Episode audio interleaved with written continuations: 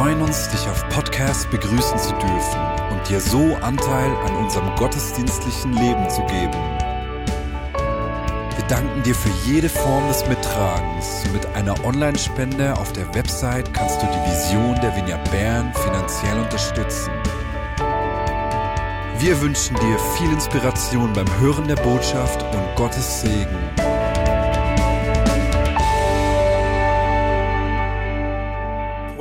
Zum heutigen Livestream. Ähm, wir erleben eine wunderbare Gegenwart Gottes hier und ich bete wirklich, dass ihr auch dasselbe erleben dürft. Wir werden heute das Thema Hoffnung ein bisschen vertiefter miteinander anschauen. Was genau ist Hoffnung? Wo liegt sie? Wie können wir sehen, wie Hoffnung in unserer Stadt mehr und mehr sichtbar wird?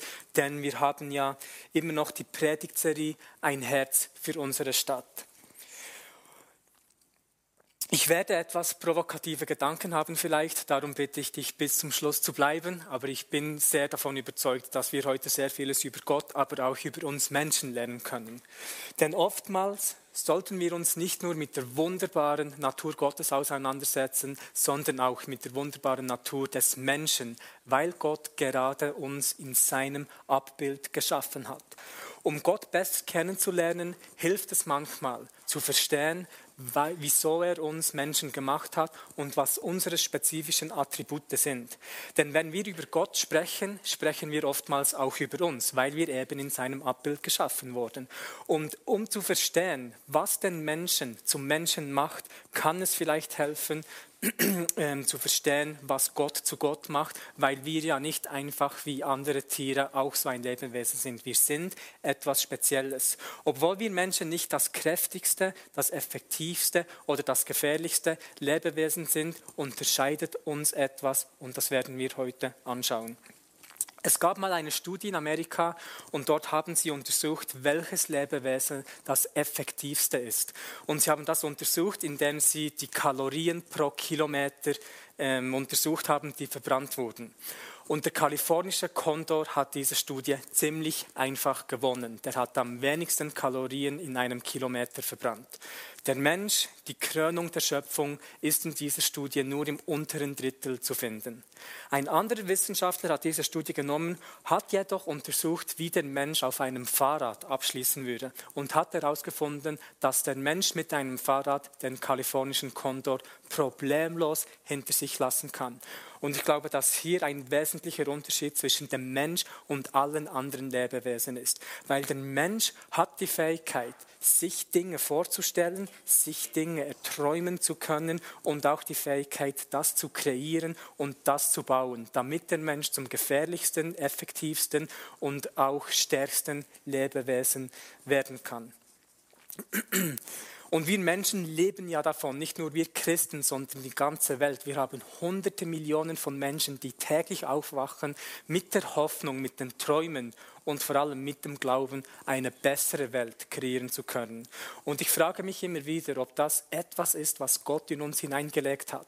Und er kann ja nur etwas in uns einlegen, was er selbst auch hat. Und das führt mich zur Frage, hat Gott diesen Glaube auch? Hat Gott überhaupt Glaube?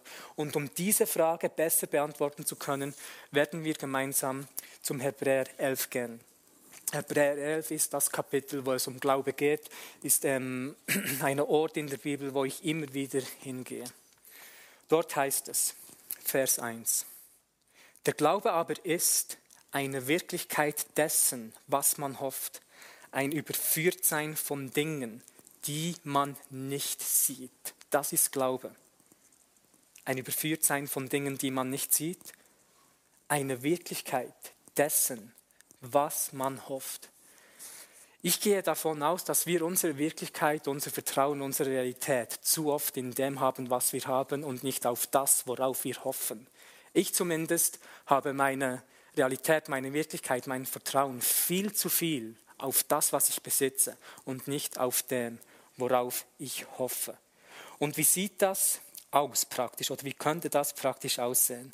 Vielleicht kennst du jemanden, eine Person, die auf der Suche ist nach einem Partner und vielleicht ist sie dabei, jemanden zu sehen. Und eigentlich mag diese Person diesen Typen gar nicht. Am Anfang schon, aber mit der Zeit nicht mehr und sie meckert ständig über ihn herum. Er kommt immer zu spät, er macht mir keine Geschenke mehr, er schreibt mir nicht mehr zurück, er hängt ständig mit seinen Kumpeln herum, taucht nicht auf, wenn wir abmachen und ich mag ihn eigentlich gar nicht mehr so. Ich hatte vor ein paar Monaten so ein Gespräch und habe gesagt, hey, ihr seid ja nicht in einer Beziehung, lass ihn einfach stehen. Und sie hat gesagt, nein, das kann ich nicht, er ist mein Mann. Wisst ihr, warum solche Leute mit solchen Menschen zusammen sein wollen, obwohl sie dies eigentlich nicht mögen?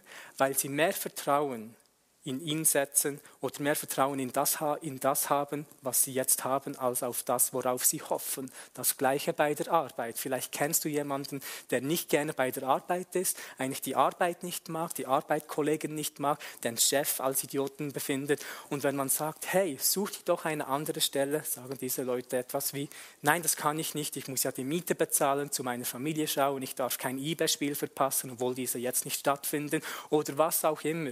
Warum bleibt bleiben solche Menschen bei der Arbeit, wo sie eigentlich kaputt gehen dabei, weil sie mehr Vertrauen in die Arbeit setzen, die sie haben, dafür hassen, als in die Arbeit, worauf sie hoffen.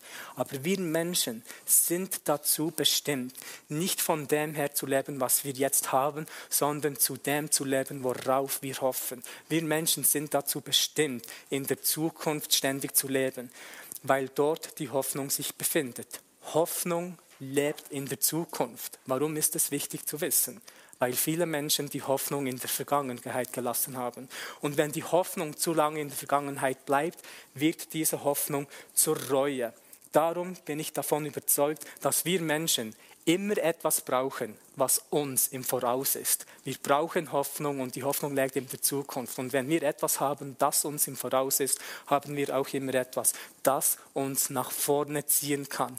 Gerade jetzt in dieser Corona-Krise möchte ich nicht sehen, wie Menschen ihre Hoffnung in der Vergangenheit lassen, vor Corona. Ich möchte nicht, dass kreative Menschen, Unternehmer ähm, ständig mit der Reue herumlaufen und denken, ihre größte Möglichkeit oder Chancen war vor Corona und durch Corona ist alles zerstört worden. Wir können es uns nicht leisten, leisten unsere Hoffnung in der Vergangenheit zu lassen, weil ich davon überzeugt bin, Gott wird uns neue Träume geben und Hoffnung, dass wir wieder etwas haben, das uns nach vorne zieht, weil es wird eine Zeit nach Corona kommen und da möchte ich sehen, wie vor allem wir Christen Christen Vorreiter sind und eine neue Zukunft gestalten können. Denn wir sind dazu geboren, nicht in der Vergangenheit zu leben, nicht nur in der Gegenwart zu sein, sondern zukunftsorientiert nach vorne zu schauen. Genauso wie Bienen Bienenstöcke kreieren oder Ameisen Kolonien, Kolonien kreieren, sind wir dazu berufen, die Zukunft zu gestalten.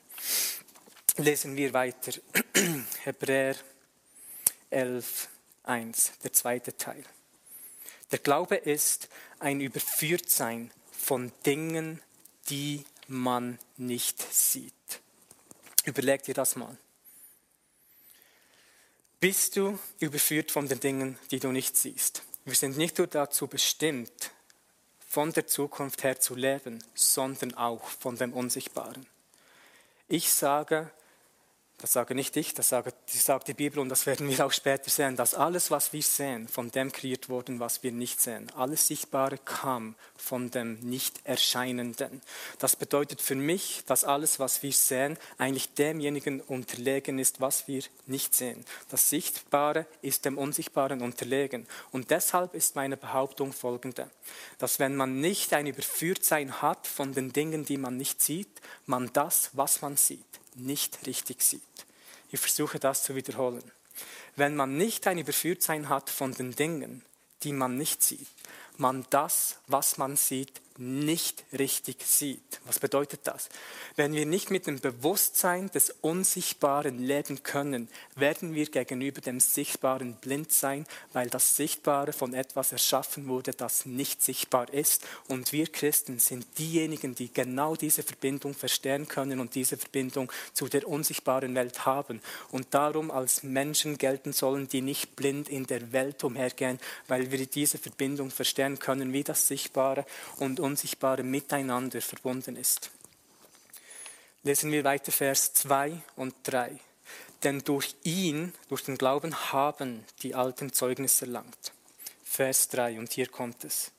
Durch Glauben verstehen wir, dass die Welten durch Gottes Wort bereitet worden sind, so dass das Sichtbare nicht aus Erscheinendem geworden ist. Das Sichtbare ist nicht aus Erscheinendem geworden. Ich liebe die Wissenschaft. Und die Wissenschaft sagt ja, dass irgendetwas von etwas kam. Alles, was wir sehen, hat irgendwo einen Ursprung. Etwas kam also von irgendwo, außer das erste irgendetwas kam aus dem Nichts. Und mit dem ersten irgendetwas tut sich die Wissenschaft richtig schwer, weil es ja aus unserer Sicht immer da war. Und ich frage mich, wie lange tat das erste irgendetwas etwas, bis es etwas kreierte, wovon alles andere kam? War es dem ersten etwas vielleicht langweilig, irgendetwas zu tun und danach wollte es einfach etwas kreieren, damit wir jetzt entstehen? Und von wo nahm das erste irgendetwas die Inspiration, etwas zu tun? Und hier gibt es einen Unterschied. Es gibt einen riesengroßen Unterschied zwischen dem Unsichtbaren und zwischen dem Nichts. Wir alle leben von dem Unsichtbaren jetzt in diesem Moment. Wir alle leben von Sauerstoff, von etwas, was wir nicht sehen können. Denn wenn der Sauerstoff nichts wäre, dann würden wir ziemlich schnell bald mal alle sterben. Darum gibt es einen Unterschied zwischen dem Nichts und zwischen dem Unsichtbaren.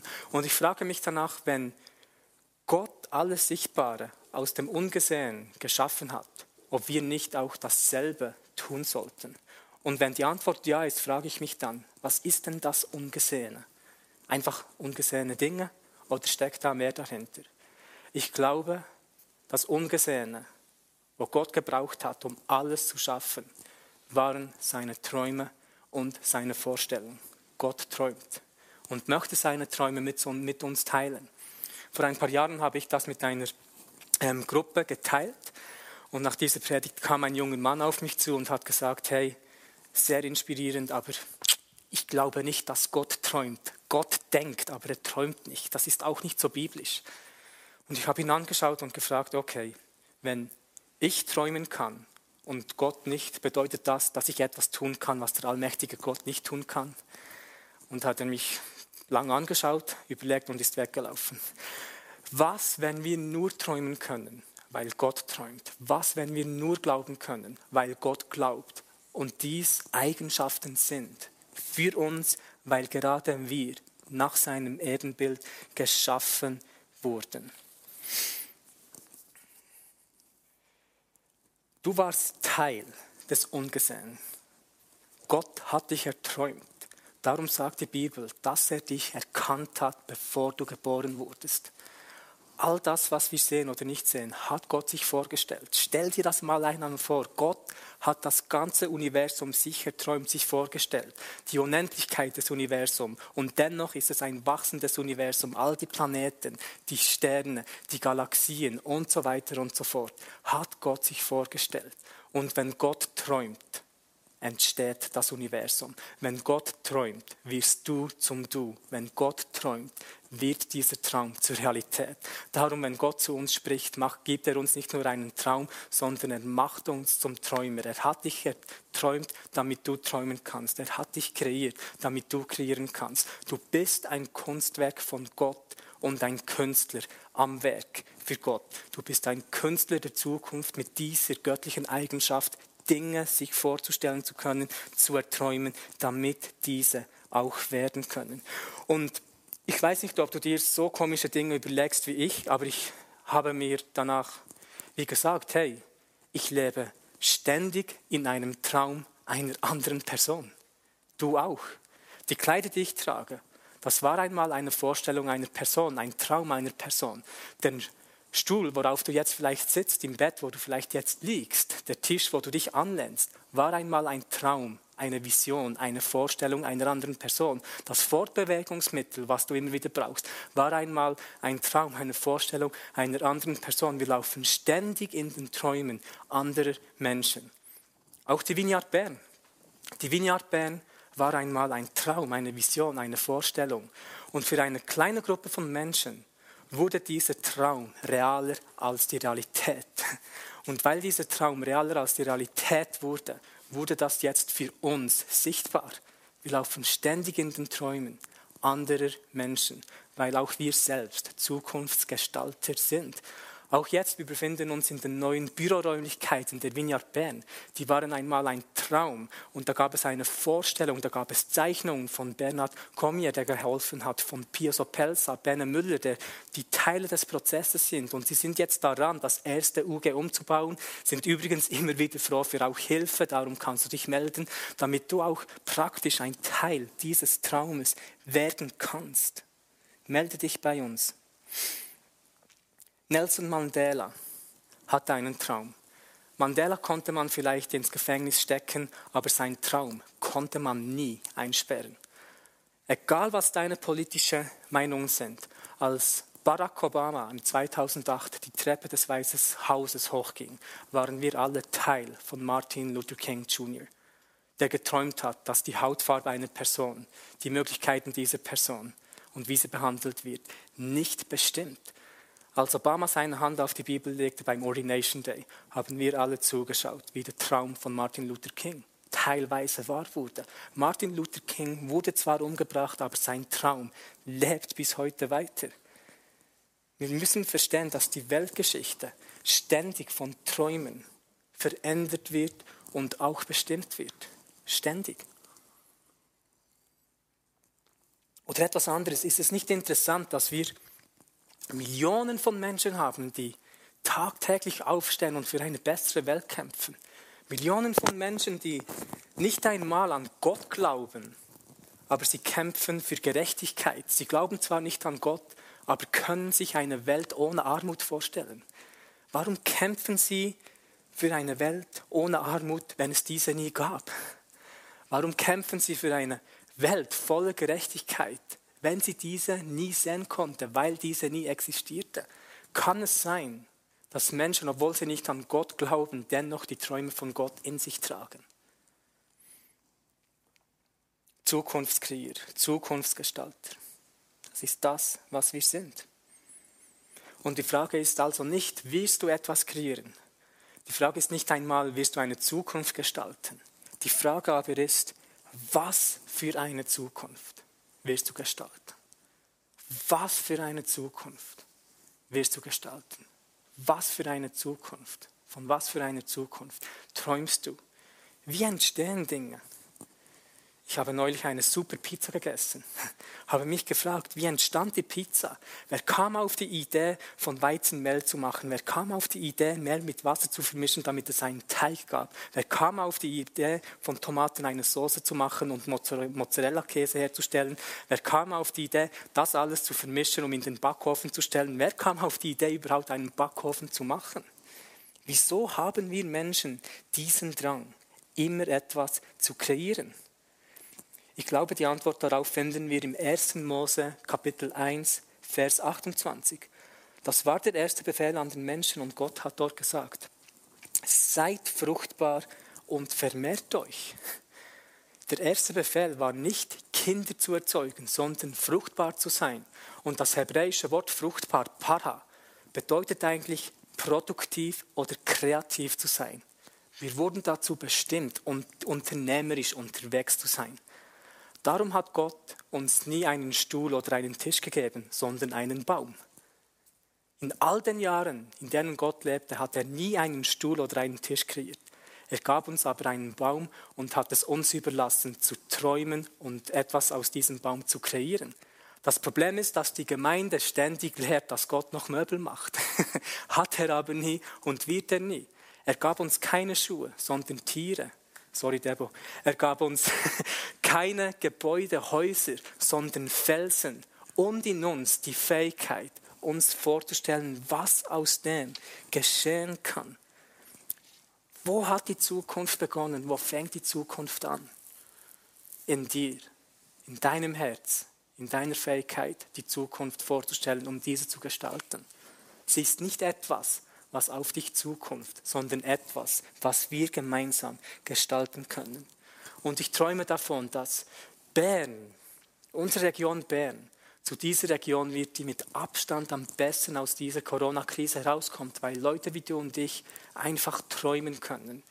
wie wir diese Krise gemeinsam überwältigen können. Das Gastrogewerbe, werde kreativ, versuche Gott zu fragen oder dich dir selbst vorzustellen, wie man diesen Leuten helfen kann. Und nicht nur damit ihnen geholfen ist, sondern damit sie ein Teil von dieser göttlichen Natur erleben können, weil Gott hat ihnen diese Leidenschaft gegeben, gutes Essen für uns zu machen. Die Welt braucht dich. Wir sind diejenigen, die Hoffnung verbreiten können. Wir sind diejenigen, die andere bevollmächtigen. Wir sind diejenigen, die andere inspirieren können. Und du bist zu wertvoll, um nicht einen Unterschied zu machen. Deine Berufung ist zu groß, um die Welt nicht positiv zu beeinflussen. Unser Gott ist zu gut, um das nicht mit anderen Menschen zu teilen. Und unser Gott ist zu groß, dass wir uns mit unnötigen Dingen beschäftigen. Und zum Schluss möchte ich einfach noch beten. Und Vater im Himmel, ich, ich danke dir für all die Dinge, die du in uns hineingelegt hast. Und ich bitte dich, Vater im Himmel, dass du Menschen aus der Vineyard Bern brauchen wirst, um Zukunftsgestalter zu sein. Künstler der Zukunft war das Wort, das ich erhalten habe. Wir sind Künstler der Zukunft. Und ich bitte dich, Heiliger Geist, dass du uns Ideen und Inspiration gibst, um wirklich eine bessere Region kreieren zu können, damit das Reich Gottes überall dort hineinbrechen kann, wo wir sind. Und ich segne dich im Namen Jesus mit den Träumen, die Gott bereits in dich hineingelegt hat. Amen.